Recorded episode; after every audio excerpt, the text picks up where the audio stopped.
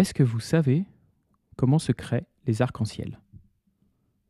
Eh bien, dans l'histoire qui suit, on va essayer de comprendre comment se créent les arcs-en-ciel.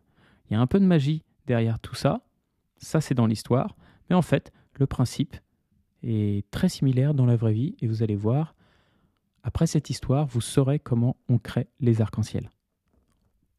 Je vous raconte l'histoire tout de suite.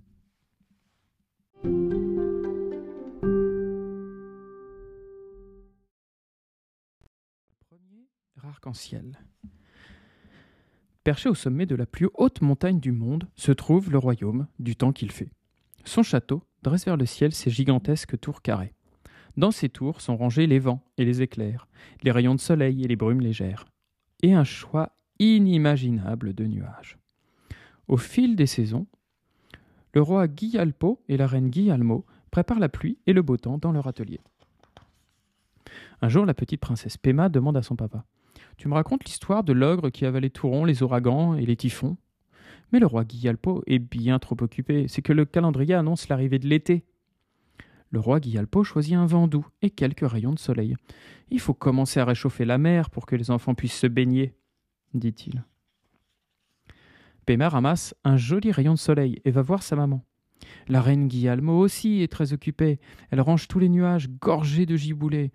Oh, pas de pluie aujourd'hui, marmonne-t-elle. Pema ramasse des morceaux de nuages pour s'amuser. Elle les coud ensemble pour en faire un gros. Mais voilà que le nuage s'envole par la fenêtre ouverte. Pema tend son rayon de soleil comme une canne à pêche pour essayer de le récupérer. Elle tente encore et encore de ramener le nuage.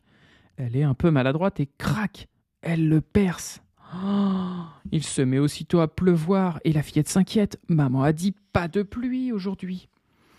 Tout à coup, le rayon de soleil touche la pluie et il se passe alors quelque chose d'extraordinaire. Des couleurs jaillissent dans le ciel, comme si un peintre venait de donner des coups de pinceau géants. Un coup de pinceau rouge, orangé, jaune, vert, bleu, indigo et violet. Pema reste bouche bée, tandis que le roi Guialpo et la reine Guillalmo la félicitent. C'est magnifique Et il décide aussitôt de faire construire une nouvelle tour pour ranger cette merveilleuse invention. Depuis ce jour, quand le roi Guialpo et la reine Guillalmo mettent à la fois la pluie et le soleil dans le ciel, Pema va dans la nouvelle tour pour chercher un bel arc-en-ciel.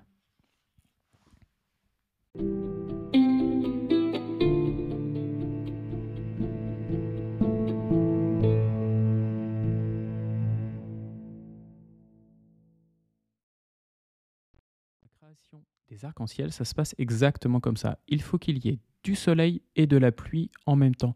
Et c'est ça qui va faire un arc-en-ciel. En fait, comment ça se passe?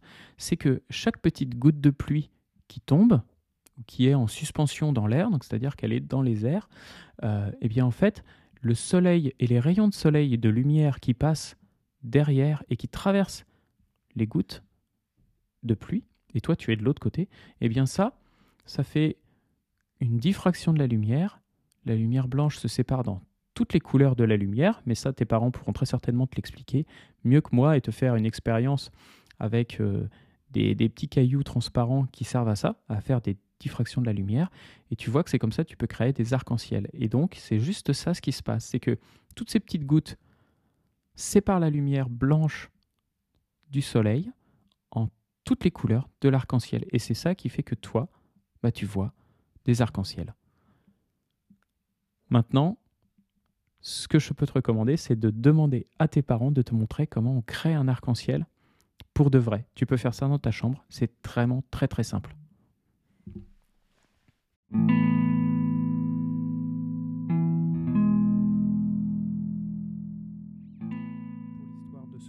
J'espère qu'elle vous a plu. J'espère que vous allez vous endormir tranquillement après avoir écouté ça. N'hésitez pas à mettre un commentaire, 5 étoiles, à vous abonner au podcast et à en parler autour de vous. S'il y a des copains, des enfants qui veulent écouter des histoires tous les soirs, je crois que c'est le bon podcast. Ça coûte rien de s'abonner et d'essayer en tout cas. Merci pour tout et à très bientôt, à demain pour une nouvelle histoire. Bye